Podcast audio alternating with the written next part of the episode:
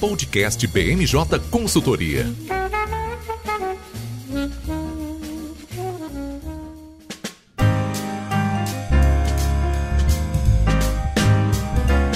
Oi, pessoal. Meu nome é Nicolas Borges, sou consultor de análise política aqui da BMJ.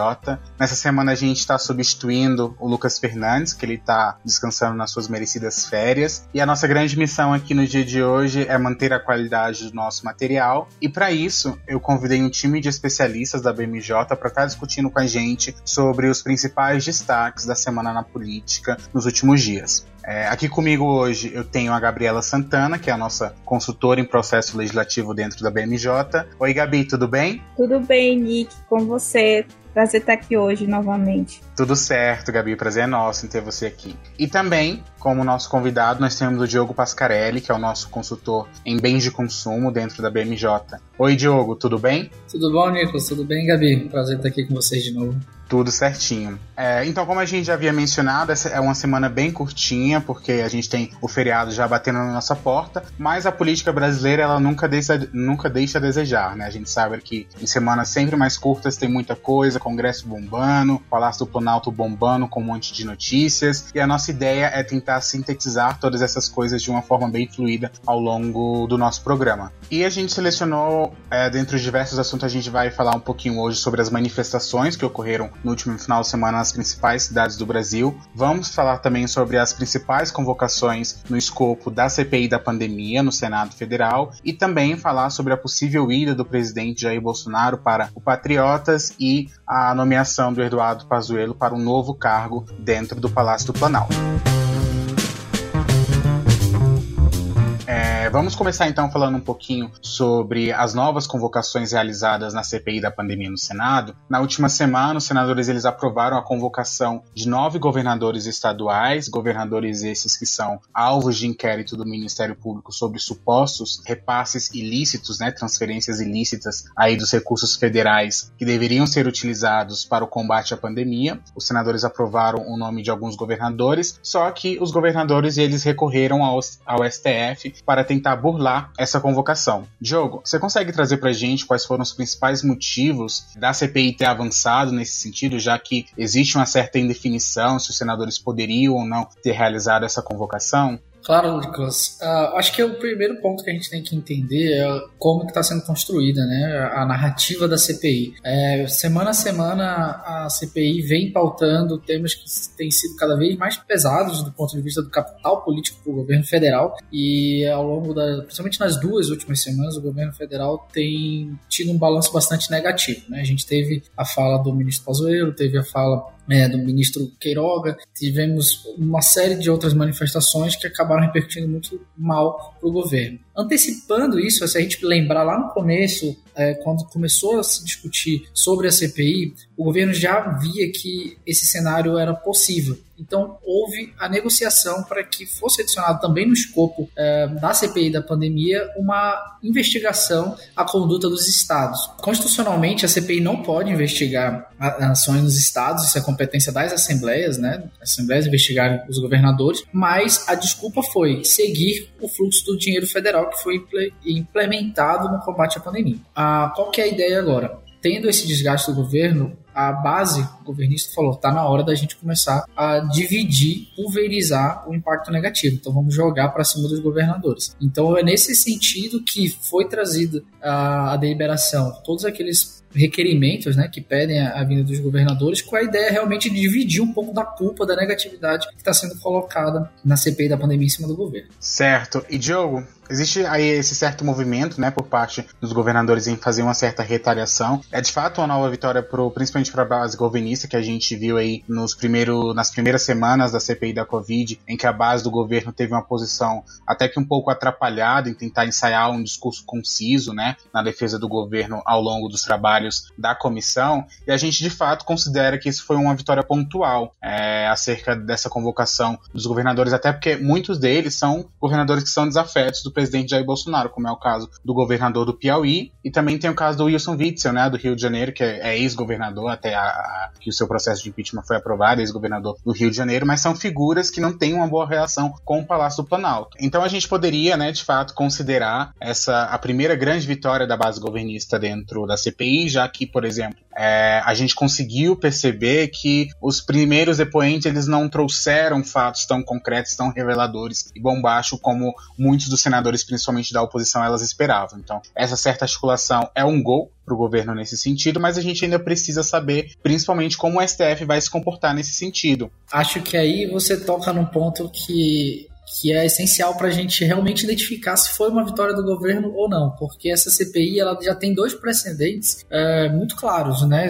na questão da, do posicionamento do STF sobre o direito de permanecer calado de não responder perguntas. Um foi o caso do ministro é, Pazuello e o outro é o caso da secretária Mayra Pinheiro, né, conhecida como a capitã Cloroquina. Os dois receberam um habeas corpus para não responder as perguntas que eles entendessem que seriam prejudiciais a eles. E como você comentou na sua primeira pergunta, é, os governadores recorreram né, do, da, da, convocação da CPI. Então já há um precedente para que eles possam ir à CPI e não falar. E não falar.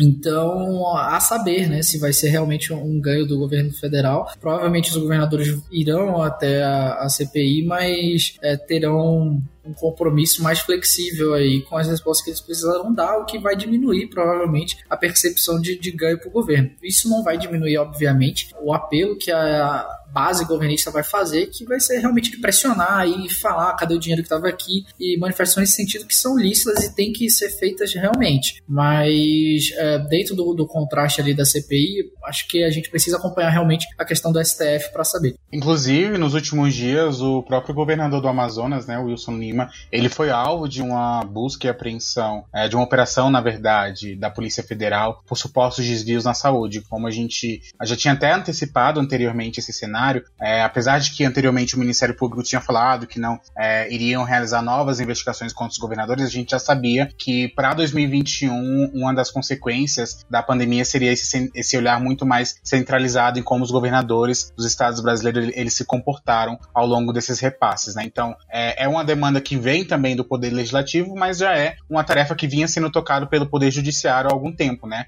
pelo, pelo próprio Ministério Público, e a gente já vê que existe um esforço concentrado nesse próprio próprio sentido. E como você bem falou, né, Diogo, dentro do STF já existe, não, não uma certa jurisprudência, mas houveram outras ocasiões em que o STF falou que é, os governadores não necessariamente eles precisariam depor em uma CPI dentro do Congresso Nacional. Então, os governadores eles estão apostando muito nesse cenário e também prova disso, dessa incerteza que envolve é, uma decisão do STF, mas também uma, uma indecisão até mesmo entre os próprios senadores, é o fato de que eles ainda não marcaram uma data específica para que os governadores compareçam né, à CPI da Covid. Então, é super importante a gente acompanhar é, como isso vai se desenrolar nos próximos dias, até porque uma posição muito mais incisiva, como você estava falando, depende muito da base, por exemplo, estadual de tal governador dentro da comissão. Acho que aí você toca também num ponto que é crucial. A gente tem uma comissão que ela tem uma composição pequena, se não me engano são 11 senadores. E senadores, em geral, têm um contato muito mais próximo com governadores. Né? Ainda que a base do governo esteja tentando se organizar, se indispor com o governador do seu estado é, é um custo político muito grande, pensando num cenário de eleição no ano que vem. É, tem um outro fator também que prejudica o agendamento da ida dos governadores. A gente acompanhou ao longo da semana o desenvolvimento aí da Copa América ser realizada no Brasil. Isso acabou ganhando um momento grande na, na, na CPI, onde estão querendo agora é, convocar o presidente da CBF, convocar algumas pessoas da Comembol, representantes da Comembol no Brasil, é, para discutir o assunto. Então, pode ser que isso seja utilizado pelas pessoas que não têm interesse de colocar os governadores né, na CPI como uma desculpa para realmente distanciá-los um pouco e trazer um pouco essa discussão sobre é, pandemia e Copa esportiva né, no, no, Brasil. E o que vai refletir até mesmo a, chave de virada em como a CPI estava tentando manter os seus trabalhos, né? Reforçando aí que talvez os senadores eles não optem por uma linha tão linear quanto a gente estava esperando. Primeiro a gente viu que as primeiras oitivas eram muito de caráter político, é, nas últimas semanas a gente teve oitivas muito mais no caráter técnico, mas com esses novos desdobramentos a tendência é de que o âmbito e o foco político eles sejam muito mais explorados dentro da CPI da Covid. E prova disso, que nem a gente estava comentando anteriormente também, dessa questão que envolveu o governador do Amazonas, o presidente da, da CPI, o senador Omar Aziz, ele é oposição ao Wilson Lima dentro do, do governo do Amazonas, né? Existem rumores aí que vezes ele pretende, inclusive, concorrer para o governo do estado em 2022. E outro paralelo é que, por exemplo, o Wilson Lima é, é um grande aliado do presidente Jair Bolsonaro, principalmente ao longo da pandemia, ao que tudo indica, houve um certo alinhamento entre o governo do Amazonas e o Palácio do Planalto sobre quais seriam as principais e as melhores medidas para se lidar com a pandemia dentro do Amazonas. E isso vai, né, conforme aquilo que a gente estava falando. É, esse relacionamento é o que vai dar o tom e essa postura muito mais incisiva como os senadores eles devem se comportar com seus conterrâneos aí dentro da CPI da pandemia. Claro que um senador que tem uma boa articulação com o seu governador vai tentar ao máximo blindar e fazer com que não haja um desgaste tão grande que o foco é, se mantenha dentro dessas questões orçamentárias direcionadas para a pandemia. Outra coisa, Diogo, que chamou muito as atenções e colocou o holofote político mais uma vez dentro da CPI da pandemia foi a participação da pneumologista Nisi Yamaguchi na CPI da Covid, né, com um perfil um pouco mais técnico. Se esperava que ela fosse fazer grandes revelações, mas parece que não foi muito bem isso que aconteceu. Você poderia trazer para gente quais foram os principais acontecimentos, os impactos desse novo depoimento e como os senadores eles se comportaram com a pneumologista Yamaguchi ao longo dessa semana?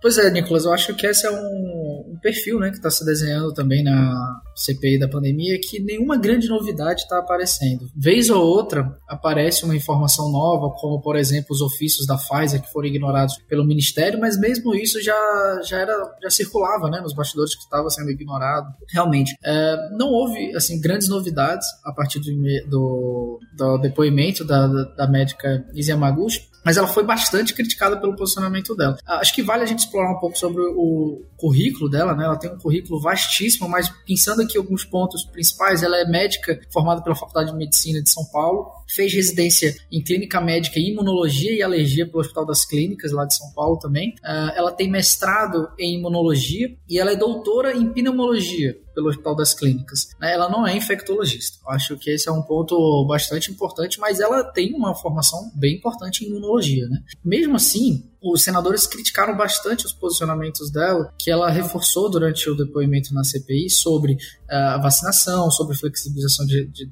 da vacinação, sobre tratamento precoce e a defesa da cloroquina. De novo, não foi uma surpresa o posicionamento dela da cloroquina e nem uh, o ataque dos senadores a isso. Né? Talvez o, o maior destaque aí tenha sido os senadores trabalhando para desconstruir os argumentos e à medida que ela se manifestava, é, tentando se manifestar tecnicamente em defesa dessas medidas, né, que são, a gente sempre fala, né, que são científicas, não possuem comprovação científica, à medida que ela tentava defendê-las, os senadores interrompiam, né, e em algum momento acabou criando uma discussão grande dentro da comissão, porque, por exemplo, a senadora Leila, que a gente chama aqui no DF, né, da senadora Leila do vôlei, como ela é conhecida, acabou sinalizando para os senadores cara, vocês têm que ter, esperar a depoente falar, vocês não estão deixando ela falar, não sei se é porque ela é uma mulher e vocês já estão interrompendo, então acabou entrando nessa discussão também e a, a comissão foi parada ali por alguns momentos até todo mundo recuperar os anos. Tudo isso para dizer o quê? Houve debate, houve controvérsia, mas houve a defesa da cloroquina de um lado e do outro o ataque, né, à cloroquina. Eu acho que um, ponto que é relevante falar,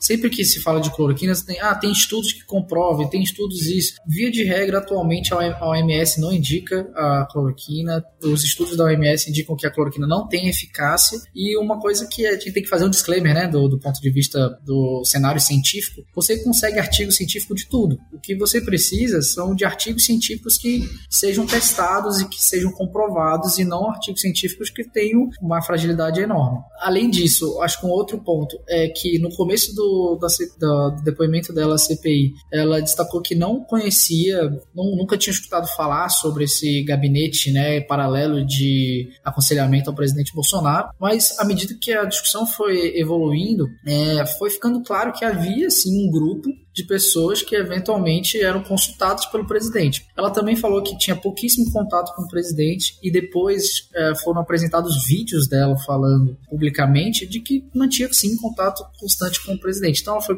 acusada de mentirosa também. Então, assim, não houve, novamente, eu acho que vale destacar, grandes novidades. Houve novamente uma defesa das pautas que a gente sabe que são as defesas do presidente Bolsonaro e um ataque do, dos senadores, mas de fato pouco se levou adiante né, do contexto da pandemia, é, da, da CPI da pandemia. Isso acabou sendo destacado por diversos analistas como um problema atual da CPI da pandemia, dela virar um palanque da cloroquina, né, ou virar um palanque de desinformação. Então, acho que o principal desafio agora da CPI é realmente levar as pessoas que vão depor, mas controlar um pouco os discursos para que você tenha uma convergência com medidas sanitárias acertadas, né? Atualmente o receio principal é esse de virar um palco do negacionismo, né, entre aspas, como tem sido indicado aí por diversos analistas. Essa interrupção na fala das mulheres dentro da CPI também não é, não é um cenário tão novo, né? Uma coisa super constante, principalmente com a bancada feminina que sempre tem muita dificuldade em implementar a sua fala ao longo de alguns discursos, sendo interrompidas aí diversas vezes por vários senadores. Então, é, já é uma ferida constante dentro da CPI da pandemia. E outra coisa que você mencionou, Diogo, muito importante, é sobre essa própria rotina que virou dentro da CPI da pandemia, que são senadores desmentindo, trazendo reivindicando algumas falas e posicionamentos dos principais depoentes. E é o que alguns senadores têm até cobrado, né? Falar, olha, já veio fulano, ciclano aqui, apresentou é, propostas inconsistentes, desmentiu o outro depoente que veio anteriormente. Então a gente precisa de fato articular como que a CPI vai se comportar nesse fato. É, durante a, o depoimento da, da doutora, né? Alguns senadores levantaram a possibilidade de que ela fosse como convocada, né? Porque nessa condição ela estava como testemunha. Isso, ela estava como testemunha, né? Nessa vez. Eu acho que um dos maiores problemas que ela enfrentou, Nicolas, inclusive, foi que ela não precisava fazer o juramento, né? De, de se comprometer a falar a verdade, mas ela fez questão. Ela acabou sendo desmentida diversas vezes ao longo do, de todo o processo. Então ela acabou criando um problema é, grande ali para ela, né? Principalmente de imagem. E o que parece que essas inconsistências, não só da doutora Nice, mas também de alguns outros depoentes, depoentes, como foi apontado anteriormente, não tem impedido com que os senadores eles construíssem uma visão holística de, de o que está acontecendo, o que aconteceu, né? O presidente da CPI, Omar Aziz, ele já afirmou que já existem, por exemplo, indícios suficientes que comprovem a existência de um gabinete paralelo em relação ao aconselhamento do Ministério da Saúde. Apesar da, da, da depoente ter é, recusado e ter refutado essa tese no, ao longo do seu depoimento, mas eles estão construindo ao pouco algumas linhas de raciocínio e a gente precisa entender entender de fato como isso deve ser refletido nos próximos depoimentos. E anteriormente, Diogo, você também falou uma coisa super importante que é, os holofotes também da CPI podem estar voltados para isso, né? Que foi o recente anúncio de que o Brasil vai sediar a Copa Américas nos próximos dias. A Copa América era um evento que iria ser realizado no ano passado entre a Argentina e a Colômbia como os países confitriões, mas devido à pandemia do coronavírus, esse evento ele foi adiado em 2020 e agora em 2021 foi mais uma vez adiado pela, por conta dos protestos massivos que estão tomando as ruas na Colômbia, mas também pelo crescimento dos casos de Covid na região da América do Sul em geral. E o Brasil topou esse desafio, né, de sediar a Copa mesmo com os seus conterrâneos aí é, recusando a hipótese de realizar um evento de tal porte em uma situação, em um momento tão delicado para o que o Brasil está vivendo. Gabi, você consegue falar para gente, trazer algum insight importante sobre como os atores no âmbito político eles devem se, se comportar em relação à Copa América? Existe aí algum indício de que o STF possa barrar, né? Porque é, alguns partidos já preencheram algumas ações, já recorreram ao STF para tentar é, barrar a realização desse evento no Brasil, mas a gente ainda ainda está no tiro no escuro, né? A gente não sabe muito bem o que vai acontecer. Nicolas, é, inclusive não só a partidas estão recorrendo ao STF, como também foi apresentado um requerimento pelo vice-presidente da CPI, o senador Randolfo Rodrigues, chamando o presidente da CBF, o Rogério Caboclo, para falar sobre essa questão. É, o relator da CPI, o Renan Calheiros, é, falou que faria um esforço pessoal para que esse requerimento fosse aprovado e que essa, essa audiência ocorresse. E essa, esse evento aqui no Brasil, ele tem causado bastante controvérsia, né? A gente tem uma classe artística reclamando bastante, vem, é, vendo todo, é, muita, muitas manifestações nas redes sociais e políticos também. O governador de São Paulo, inclusive, tinha dito que iria sediar né, os jogos é, da Copa América, mas voltou atrás depois de, segundo ele, ter consultado é, cientistas, especialistas. Hoje nós temos quatro estados que disseram que vão sediar, né? Mato Grosso, Rio de Janeiro, é, Goiás e Distrito Federal, mas no Mato Grosso, é, o prefeito de Cuiabá tem se colocado extremamente contrário a essa decisão do governador. Então, acaba que a gente tem aí também alguns problemas entre os governos locais por conta dessa Copa América e também temos problemas aí no âmbito federal, né, como ações do Poder Legislativo diante da possibilidade de realizar esse evento desse tamanho aqui no Brasil. E com certeza deve abrir espaço aí para um novo confronto, né, Gabi, entre o Palácio do Planalto e os governadores. Então a gente já viu que, por exemplo, Dória já se posicionou contra o governador de Pernambuco também. É, então são estados que historicamente, de fato, já são oposição ao governo Bolsonaro ao longo da condução da pandemia, mas certamente vai abrir aí um espaço para mais um conflito é, itinerante entre o Palácio do Planalto, o presidente Jair Bolsonaro, e os governadores, né? E dentro do STF, Gabi, já existe algum consenso sobre como os ministros eles vão se comportar? A gente sabe que existem duas ações, né? Uma que foi levantada pelo PT, anexando aí essa questão da Copa América a uma ação que eles já tinham ingressado anteriormente em relação a uma ação voltada para a questão das vacinas e também tem uma ação do PSB, né? Ambos partidos da oposição questionando esse novo posicionamento do governo federal. Os relatores aí são a ministra Carmen Lúcia e o Lewandowski, mas como, como a gente já, já vinha mencionando, né? Ainda não existe um consenso muito formal de como o STF pode se comportar nesse sentido. A gente sabe que em relação à pandemia, a medidas de, de restrições, a autonomia dos estados e dos municípios brasileiros, o STF ele tem uma posição muito mais sensível né, dando às vezes sempre um voto favorável para os entes federados. Mas nessa questão, Gabi, da, da Copa América, já existe algum consenso de como a Carmen Lúcia ou Lewandowski eles vão se comportar nesse sentido? Como é que eles receberam essas ações é, preenchidas pelos partidos da oposição? Nicolas, ainda é muito cedo para falar, porque o STF tem é um órgão técnico, né? E eles vão analisar também quais são as medidas de biossegurança que estão sendo adotadas para o evento ocorrer aqui no Brasil. Politicamente falando,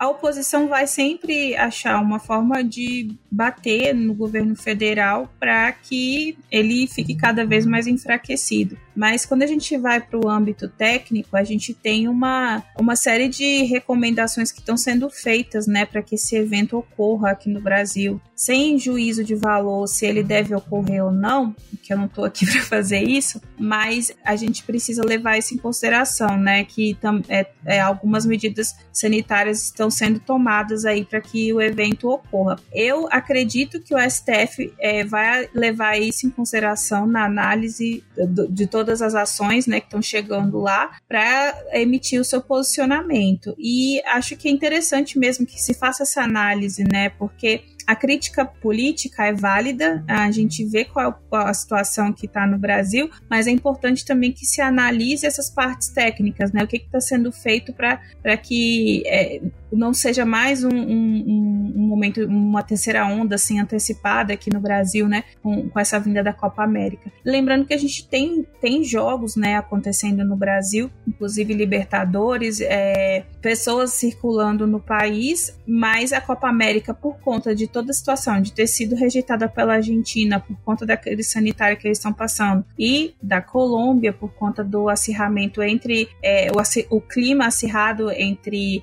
governo e população. E aí, por conta da grandiosidade, da magnitude do evento, é, acaba que chama mais atenção e por conta do tamanho das delegações, né, que estão vindo aqui para o Brasil. Então, são, são muitas pessoas e essas medidas sanitárias precisam ser bem rígidas mesmo para que a gente não tenha alguma chance de trazer uma nova cepa ou até acabar surgindo uma nova cepa de coronavírus aqui no Brasil, considerando que a gente também está no momento de segunda onda, ainda com muitos estados com, com é, UTIs é, bastante lotados, então a gente precisa levar todos esses pontos em consideração. Eu tenho certeza que o STF vai, vai analisar todos esses pontos. Uma, uma contribuição sobre isso, a Gabi bem destacou, né? Os campeonatos esportivos, principalmente futebol, estão acontecendo sem plateia né, sem torcida, uh, o que vai ser replicado para a Copa América. Outro fator que, sendo, que, está sendo considerado pelos, governantes, pelos governantes, né, pelos políticos, é que o Brasil hoje, você pode vir ao Brasil de avião. Independente se você faz parte de uma delegação ou não, você só precisa apresentar seu teste de Covid, é,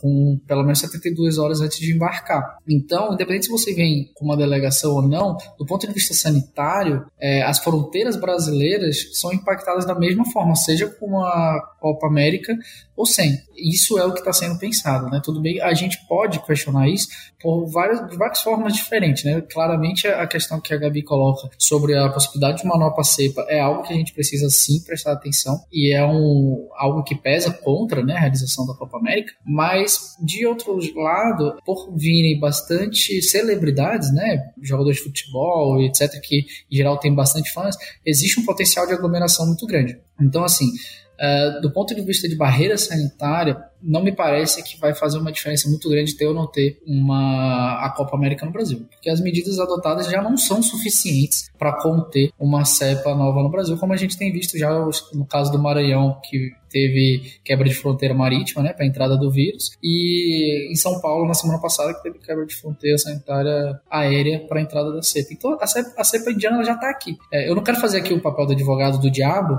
né, longe de mim, mas, assim, é isso que Dória está pensando, que o Bolsonaro está pensando e outros governadores estão pensando. E é até engraçado, né, porque eu acho que nos últimos dois anos é a primeira vez que o Dória e o Bolsonaro, ainda que por algumas horas, concordam sobre alguma coisa, né, de que dá para resolver, só que o Dória acabou apanhando muito no Twitter Twitter voltou atrás. Mas mesmo assim, eu acho que é uma, uma avaliação que vale a gente ter também. É, é porque também, né, a grande preocupação não é nem o Brasil como caso isolado, o Brasil é vivenciando a pandemia como está vivenciando, mas a própria América do Sul, no contexto geral, está vivendo um momento muito delicado em relação à pandemia, né? A Argentina aí vendo crescer o número de casos exponenciais, apesar do ritmo uh, considerável da, da vacinação ali no país, é, e outros países como Equador, Peru, é, Colômbia e Bolívia têm visto aí essa regionalização é, da pandemia do coronavírus num índice muito mais alto do que outros países estão vivenciando no momento, né, indo na contramão aí do que outras regiões do mundo estão presenciando. Então acho que é de fato um assunto que deve tomar é, algum espaço dentro do debate político, talvez o STF se apresse, né, já que a Copa é praticamente daqui a duas semanas. Então é preciso ainda acompanhar se de fato a posição do STF vai ser uma posição é, impositória, no sentido de não vai haver Copa, ou se no sentido de é, vamos aplicar as medidas sanitárias necessárias para que a gente faça um evento é, desse porte da melhor forma possível. O que às vezes parece que é o cenário muito mais provável, é, principalmente com o acercamento aí desse grande evento. O curioso, Nicolas, é que o argumento da Argentina de ter negado sediar a Copa América foi que a Comebol não se comprometeu a cumprir as exigências sanitárias, né, que foram feitas também pelo Brasil, mas acabou que o Brasil aceitou. Então fica também aí a dúvida, né, de se houve algum tipo de concessão para ser Copa América aqui no Brasil, ou se a Comebol repensou né, a postura em relação às medidas fitossanitárias que, que tem que ser adotadas para a gente tentar não fazer que esse evento vire um, mais um problema é, sanitário para o país.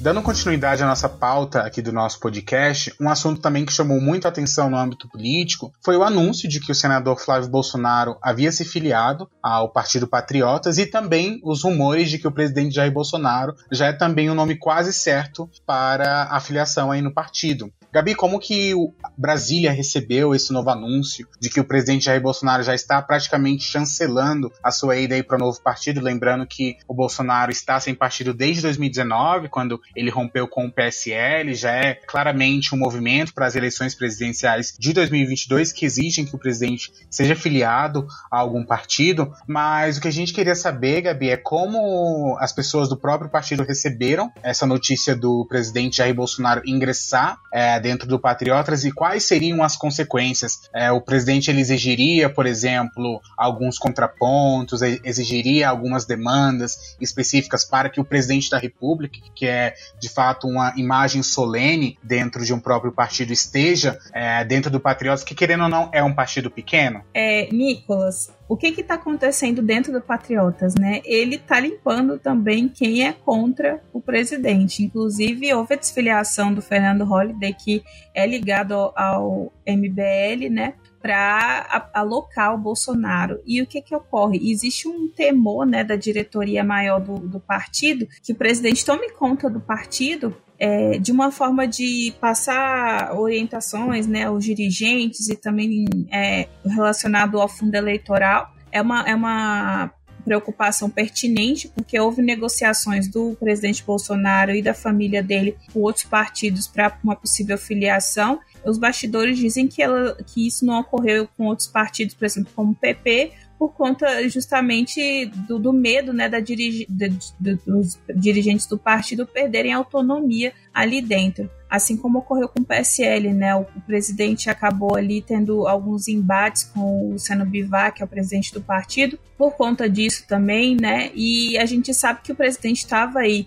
lutando para conseguir emplacar um partido próprio na né? Aliança pelo Brasil, que acabou não dando certo. Hoje ele precisa de um partido para se eleger mas ele tem essa pretensão sim de ter um partido extremamente ideológico, alinhado com os valores dele, que ele consiga ter essa gerência maior, né? Para o Patriotas hoje, para o tamanho que ele tem, é interessante sim, mas ele é, é, tem esse, esse temor, né, de que essa vinda do Bolsonaro seja o partido do Bolsonaro, né? Então, acredito que esteja sendo feito de uma forma bem tranquila. O próprio presidente falou, né, em um momento com alguns apoiadores, que é, estava sendo muito bem feito, que um casamento tinha que ser bem planejado para não dar errado. Então, ele está conversando sim. É um movimento já pensando em 2022, claro. É, já temos aí um grande indicativo que, que, que, vai ser sim Patriotas. Ele mesmo já falou. Veio o, o filho dele, que é senador, já para o partido mas também fazendo essa limpa né, ideológica de quem é contra o presidente de alguma forma e com essa preocupação do, da, dos dirigentes da,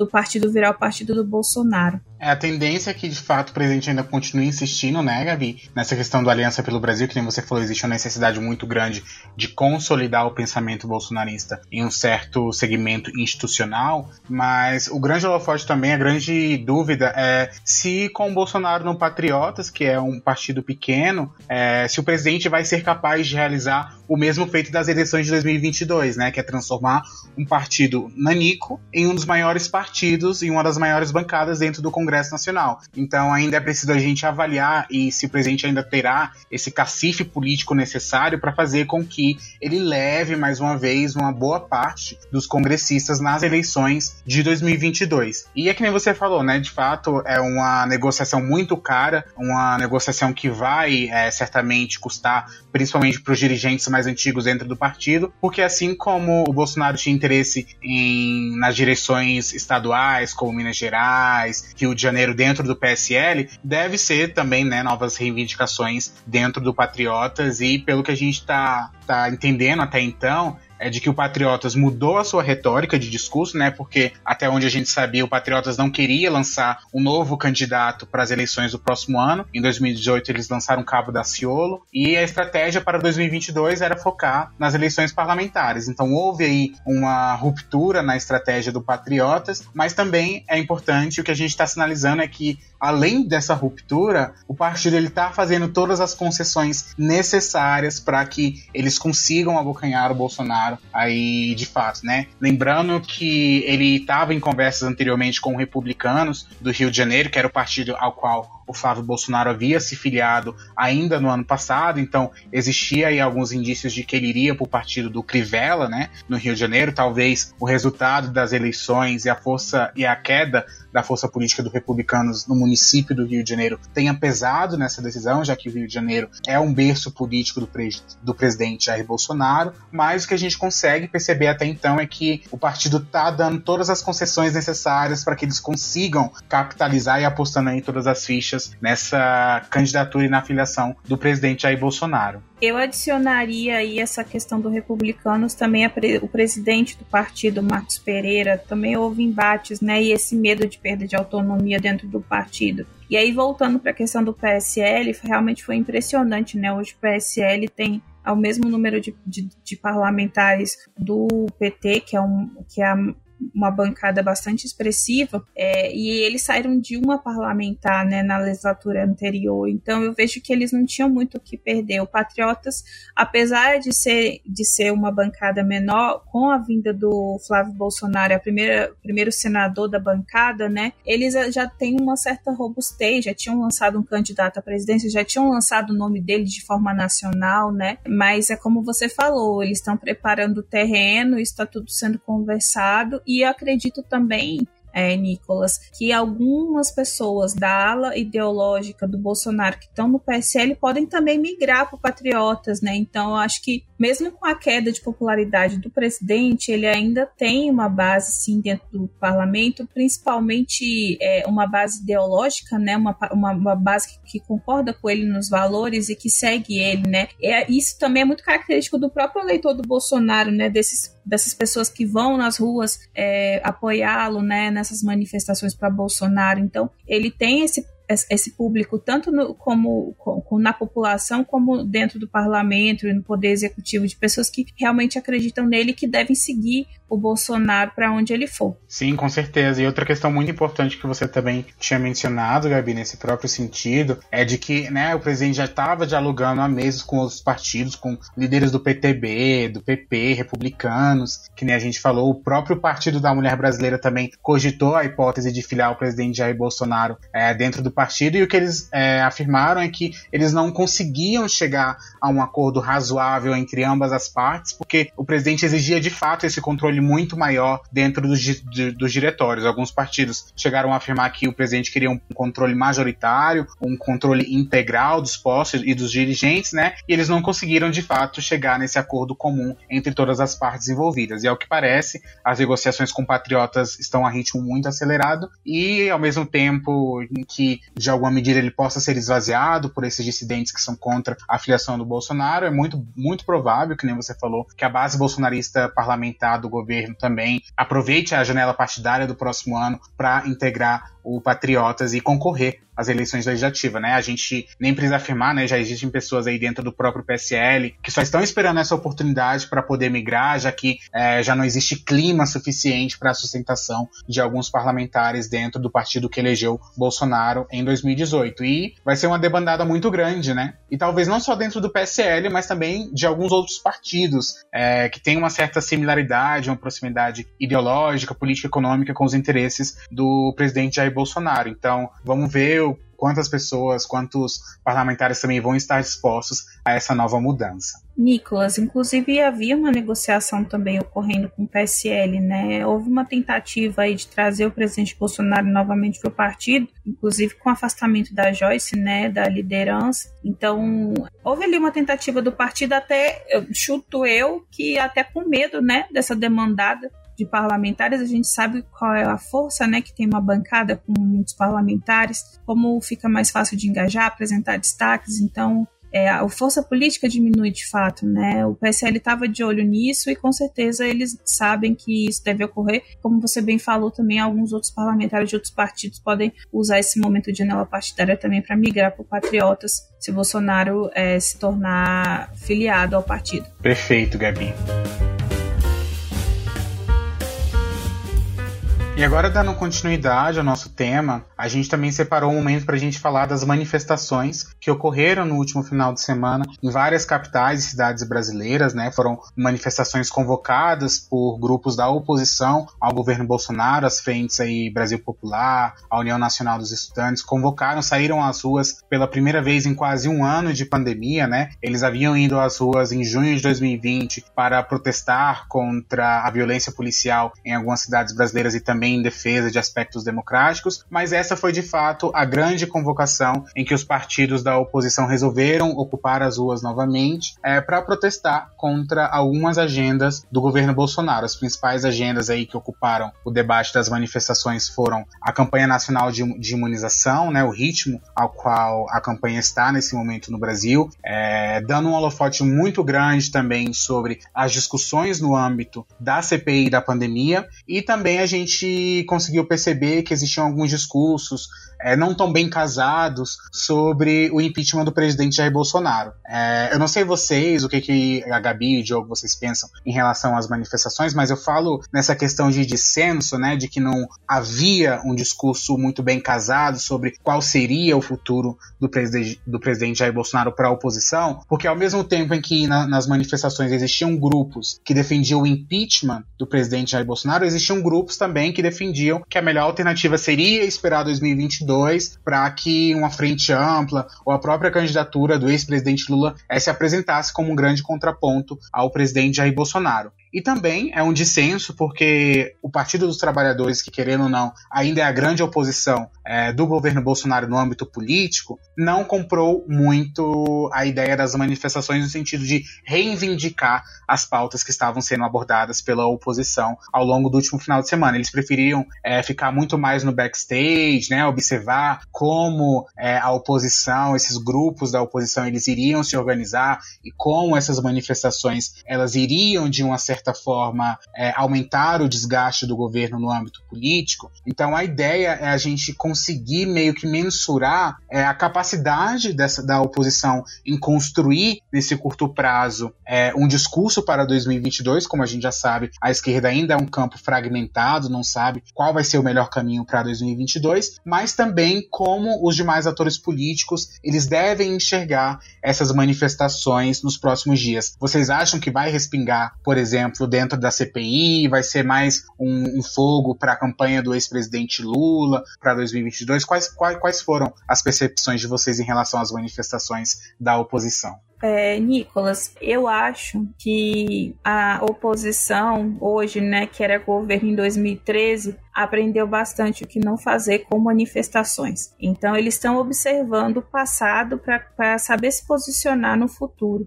e como é, vai ser esse posicionamento aí relacionado a essas, essas manifestações. É muito delicado porque existe um, uma grande, um grande leva de pessoas que não apoia, por exemplo, o Partido dos Trabalhadores, o, o ex-presidente Lula como candidato à presidência em 2022 e que está insatisfeito com a gestão do Bolsonaro, principalmente depois das das medidas, né, ou das não medidas tomadas relacionadas a, ao coronavírus. Então, é, é cedo e a, a, eu vejo que foi até é, acertado por parte dos partidos de oposição não terem se posicionado tanto com essas manifestações por, por dois motivos. Por conta da experiência passada que a gente teve, a gente viu que, que, que culminou né, essas manifestações de 2013, eu acho que a gente ainda vive muito, né? E é um efeito, é uma situação política e histórica que a gente vai conseguir analisar melhor daqui a alguns anos, quando passar tudo isso, mas também porque eram algumas situações que poderiam ocorrer aglomerações. E é contra o que a esquerda tem falado tanto, né? De que, que a gente não pode se aglomerar, e é uma coisa que eles têm usado como um argumento contra o presidente Bolsonaro. Então eu vejo como acertada é, o posicionamento é mais retraído né, desses partidos é, e também pensando é, se, se realmente seria grande ou não nessas manifestações, porque é, a gente não sabia qual seria o tamanho, né? Muita gente que é contra o Bolsonaro é contra a aglomeração, não quis sair de casa. Talvez elas teriam sido muito maiores se, as, se a situação sanitária do país fosse, fosse melhor, mas é, não sei vocês, mas me surpreendeu o tamanho da, da, das manifestações, principalmente em São Paulo, né? Que a gente teve ali um reduto grande né, de, de votação para o Bolsonaro nas eleições de 2018, veio a Paulista tomada de gente protestando contra o presidente. E a gente também via ali que tinha uma diversidade de cores, né? Porque quando a, a a manifestação é mais da oposição, né, do hoje, né, à esquerda, a gente vê bastante vermelho. Vi vermelho, mas vi outras cores, vi pessoas de preto, né, mostrando, demonstrando luto pelas, pelas milhares de mortes, né, quase meio milhão de mortes, mortos no Brasil, contabilizados, né, mas eu vejo, assim, no geral, que foi uma decisão acertada e que a gente vai ter, sim, outras manifestações e podem ser até maiores. Agora que as pessoas estão vendo, né, tem aquele efeito manada de quem, ah, eu tô vendo, tem gente realmente pensando como eu, então vamos para as ruas e, e, melhorando a situação sanitária do país, eu vejo como um movimento ainda maior. O presidente, ele fica, é, acabou se posicionando de uma forma é, debochada, né, é, diante a, da, das manifestações. É bem o perfil dele, né? E eu tenho percebido que o presidente Bolsonaro ele tem ficado muito focado no eleitor ideológico dele, né? Que, é, que são essas pessoas que são alimentadas por esse discurso, com, essa forma dele falar. Então ele aproveitou ali para fidelizar um pouco mais e fazer esse contraponto, né? Olha, nós, nós e eles. É, isso é bem característico, porque foi realmente aquela base ideológica que é, a, que é a base cativa dele que elegeu e que fez barulho, né, para conquistar outros, outros, outros, outros votos. Não, Gabi, eu estou totalmente de acordo com a sua avaliação. Acho que ela é muito acertada. Acho que um ponto que a Gabi tocou que na minha percepção, é crucial para a manifestação parca né, dos partidos de oposição é realmente essa de tentar se afastar de incentivo à aglomeração. É a principal bandeira hoje, né? O problema do governo Bolsonaro com a pandemia. Então, se a oposição acaba incentivando a aglomeração, você dá aí é, munição para o seu adversário político. Nesse caso, o governo, né? É, uma outra coisa que a Gabi toca que é muito bom, muito interessante da gente observar, é realmente a experiência das manifestações de junho, né? Que naquela situação existia um movimento que ele era social, mas que ele defendia a não utilização de bandeiras político-partidárias. É, me parece que a oposição está apostando nisso de novo sabe? Vamos deixar aparecer que é um movimento que não tem ligação político-partidária. A gente sabe que tem, a gente sabe que para ter uma organização desse tamanho, diversas capitais simultâneas, existe sim um apoio, uma estrutura política partidária por trás que incentiva, seja por grupo de, de jovens políticos, e enfim, tem uma série de iniciativas que podem apoiar mas me parece que a, a, oposição tenta caminhar nesse sentido. Me chama a atenção também é, a fala do, do, presidente Bolsonaro, que para mim, de tudo que aconteceu no final de semana, é o ponto que mais tem potencial de causar dano para o governo. É, manifestações a favor do governo, manifestações contra o governo, quando uma começa a ganhar muita força, é comum que a gente comece a ver que a outra também tem tente se fortalecer. Agora, quando o presidente fala que faltou manifestantes porque faltou maconha, é, ele está diminuindo o movimento que, em grande medida, são representações de movimentos sociais, independente de, de alinhamento político ideológico, e que isso pode fortalecer o movimento, sabe? Você começa a criticar ou minorizar e aí você vai dando força para aquilo. A gente já viu isso acontecer em N é, ocasiões no Brasil e no mundo, sabe? Você minimiza o movimento daqui a pouco o movimento vem com mais força porque a própria sociedade tenta combater, né? aquela ofensa. Então acho que a própria fala do presidente Bolsonaro é que pode gerar um custo político para ele grande. Né? Um outro ponto aí que eu eu gosto de brincar, assim, eu, eu, sou muito contra o uso da expressão imunidade de rebanho, né? Eu, eu gosto de falar do imunidade coletiva, que é o que é. Mas a gente sempre usa, né, esses coletivos aqui. Então, a Gabi falou do efeito manada, muitas vezes a gente fala também da imunidade de rebanho, quanto que o brasileiro é, não está nesse contexto de ser um, um, um, lixo, né? Uma coisa que não tem é, pensamento individual, é, mas pensa muito mais como uma massa coletiva, que, enfim, entra em discussão, mas mais uma vez a massa coletiva uma vez que é ofendida pelo, pelo presidente, pode ter um potencial grande aí de, de reviravolta. Perfeito. E resgatando também, pessoal, outro ponto que a Gabi você tinha até comentado é como é, o próprio governo ele deve reagir a essas mobilizações. A gente já via que é, o presidente Jair Bolsonaro também tinha voltado às ruas nas últimas semanas, né? Participando aí de algumas manifestações no Maranhão e no Rio de Janeiro, é, ao mesmo tempo em que ele tenta buscar uma certa credibilidade em regiões onde a taxa de popularidade do governo não é tão alta quanto em outras regiões, existe uma certa tendência em apostar cada vez mais para o seu eleitorado ideológico, né? É, a própria participação aí dos ruralistas nas manifestações do Rio de Janeiro nas últimas semanas comprova esse fato, mas a tendência é de que o governo comece é, a fazer novos acenos aí para tanto para a classe política quanto para o seu eleitorado evangélico, conservador, é, a bancada ruralista outra vez, né? Então é uma forma mesmo de, de manter o debate não apenas polarizado, mas mantendo o, o debate intenso, né? Para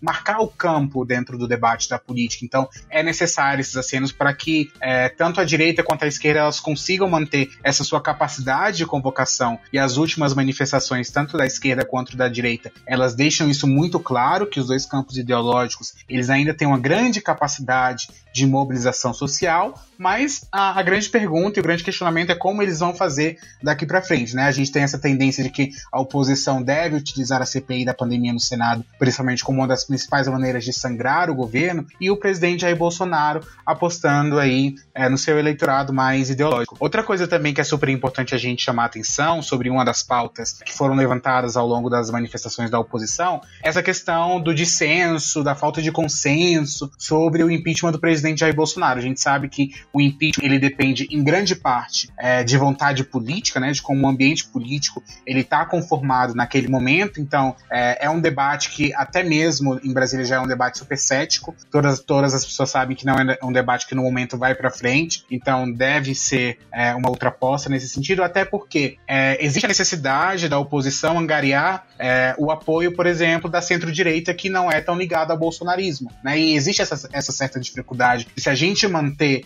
um movimento muito centralizado, muito identitário, a gente não consegue dar a, a grande dimensão para as nossas pautas em que a gente precisa colocar. E outra coisa também muito importante, que é o que a gente percebe que não existe no debate político, essa questão para impulsionar o impeachment, é que o presidente Jair Bolsonaro ele ainda tem uma certa estabilidade e uma retenção é, das suas taxas de aprovação, já que a base bolsonarista do governo ainda representa entre 25% e 30% da população brasileira. Isso é muito. Quando a gente compara, por exemplo, os índices de popularidade de aprovação é, da, da ex-presidente Dilma Rousseff em 2016, uma aprovação que era é, quase nem chegava aos 10%, né? E o presidente Jair Bolsonaro ainda de uma certa maneira retém essa aprovação de 30% da população brasileira. Então, de uma certa forma, ainda existe um certo consenso e apoio dentro da opinião pública, o que poderia dificultar essa pauta muito segmentada da oposição sobre o impeachment do presidente Jair Bolsonaro. Nicolas, é exatamente isso, né? Existe essa base de apoio aí do Bolsonaro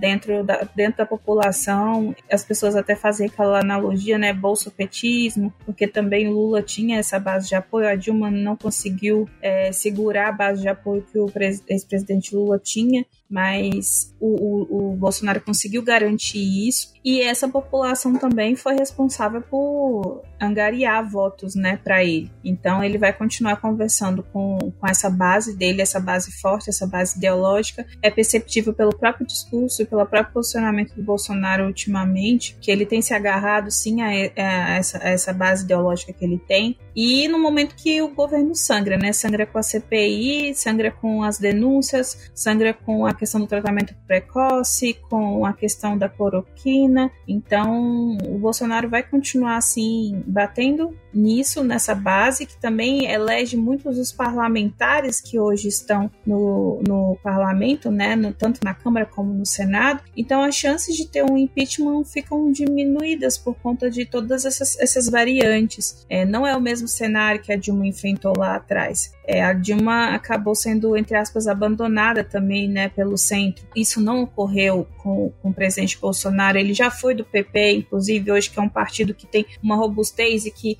tem bem essa cara de centrão, né? Inclusive, é, apesar do Bolsonaro não ter entrado, voltado para o PP, né, que ele já foi filiado, é, ele tem declarado que ele vai ter uma base de apoio de alguns partidos e o PP ele sempre cita. Então, ele está trabalhando para isso também, para que ele não perca esse apoio. E trabalhando para que ele não perca esse apoio, ele também trabalha para que o impeachment dele seja cada vez uma possibilidade remota. Exatamente, Gabi. Então, além dessa tendência de que a gente está falando que vai ser um debate polarizado, uma tendência de novas manifestações manifestações tanto do campo da esquerda quanto do campo da direita, esses acenos do presidente Jair Bolsonaro para o seu eleitorado mais ideológico. A gente poderia até falar que essa nomeação do Eduardo Pazuello para a Secretaria de Assuntos Estratégicos da Presidência da República é uma maneira de trazer para si um dos seus principais aliados, que é também um dos nomes fortes para disputar algum governo em 2022. Né? Então a gente vê que o Palácio do Planalto, é, ainda no campo político, se organiza nesse sentido, mas também a tendência para os próximos períodos, e é, é, o que talvez nesse momento, né, eu gosto sempre de falar que a gente está falando de uma lógica espaço-temporal muito precisa, porque a política brasileira sempre surpreende a gente. Hoje a gente fala X e amanhã acontece algo que a nossa avaliação vai ser Y. Então, no presente momento, o que essas manifestações elas sinalizam para a gente sobre esse debate polarizado é de que as próprias eleições de 2022 sejam talvez uma eleição de disputa entre o antibolsonarismo e o antipetismo. E agora basta a gente acompanhar, ver como qual o lado da força, né, vai vencer para 2022 e isso vai depender muito desses novos comportamentos e acenos, principalmente do presidente Jair Bolsonaro, mas também de como a oposição vai tentar construir aí esse acordo coletivo em torno dessa pauta única e divergente, que é, é essas questões que a gente está debatendo até então. A nomeação do Pazuello, Nicolas, vai para além de trazer um aliado para perto dele, né? Também é uma resposta ao exército, né, que estava conversando sobre uma penalidade disciplinar por ele ter comparecido às manifestações para Bolsonaro. Então é, é, uma, é um recado do presidente Bolsonaro para o exército, né? Não quero que ele seja penalizado, é assim que deve ser seguido. E querendo ou não, o presidente ele é o chefe das forças armadas, né, do país. Então, é, esse é um recado para a alta cúpula do exército também, né? E um, uma cúpula que talvez com essa, com essa com essa movimentação de tal de uma possível penalização do Pazuello, enfraquecesse, né, o argumento maior do Bolsonaro de que as forças armadas estão com ele, né, e que, que, que também cativa muito esse público ideológico dele, né, essa, esses, essas pessoas que, que seguem o Bolsonaro, independente do que ele faça, elas são muito ligadas ao exército. Uma, uma coisa que eu vou contar aqui, pessoal, no sábado que houve a manifestação, eu acabei estando ali perto do, no, no Conjunto Nacional e ouvia o, o, hino da independência, o hino da bandeira, então eles têm essa pegada muito cívico-militar, né? É, e eu, entendo que isso talvez mancharia, né? as pessoas é, falam muito que o Bolsonaro não é inteligente, não, e assim, eu discordo uma pessoa que age é, dessa forma está mandando um recado muito bem dado, né, para o exército, é, conseguindo é, mostrar a força que ele tem dentro do exército e mostrando também a força para o próprio eleitorado dele. É, uma, é um jogo delicado, né, que o Bolsonaro faz, Gabi, porque mais uma vez ele entra em, em viés de conflito com um grupo representativo de apoio a ele, né? A gente sabe que boa parte do, do da base de apoio são grupos ligados a forças militares ou forças policiais, e ao criar um conflito com o Paulo Sérgio Nogueira, que é hoje o chefe do exército, né, e que vai decidir o futuro do Pazuello, o Bolsonaro acaba criando um problema que pode incentivar a falta de disciplina nas forças armadas e nas polícias e também fazer com que ele perca uma parte do, do apoio eleitoral dele, né? Então a gente sabe que ele está cristalizado ali naquela média de 30% de apoio, mas isso não é suficiente para ganhar uma eleição. Então a gente já viu ele estendendo o discurso dele para momentos de racha com grupos de apoio, já viu ele recuando e esse grupo permanece cristalizado. E apostar é, impressionar os grupos de apoio nesse momento me parece um jogo bastante delicado, ainda que ele queira né, fazer esse aceno ao Pazuello, que tem sido um grande testa de ferro para ele, né, tem aguentado bastante bombas aí em defesa do presidente. Perfeito. Então, acho que a tendência é de fato essa de que é, tanto a CPI da pandemia, a questão da Copa América, é, novas manifestações, novos discursos, eles devem ser fatores primordiais de como os atores políticos eles devem se comportar aí nas próximas semanas e ao longo desse ano, né? Já que já estamos em um ano pré-eleitoral, então a tendência é de fato acenos muito mais contundentes para cada eleitorado mais fiel e isso vai depender muito de como ah, o ambiente político tem se comportado é, nesses últimos dias. Pessoal, a gente vai ficando por aqui. Eu gostaria de agradecer a participação da Gabi Santana e do Diogo nesse podcast aqui comigo, me ajudando aí nessas análises super pontuais e interessantes sobre essa loucura que é a política brasileira. Muito obrigado aos dois por essa participação. Não se esqueçam de nos seguir nas nossas redes sociais, Facebook, Instagram. E nas próximas semanas a gente também vai ter um host super especial comandando aqui o podcast da BMJ. E a gente se vê em breve, pessoal. Tchau, tchau. Podcast BMJ Consultoria. Não deixe de acompanhar a BMJ em nosso site www.bmj.com.br e em nossas redes sociais.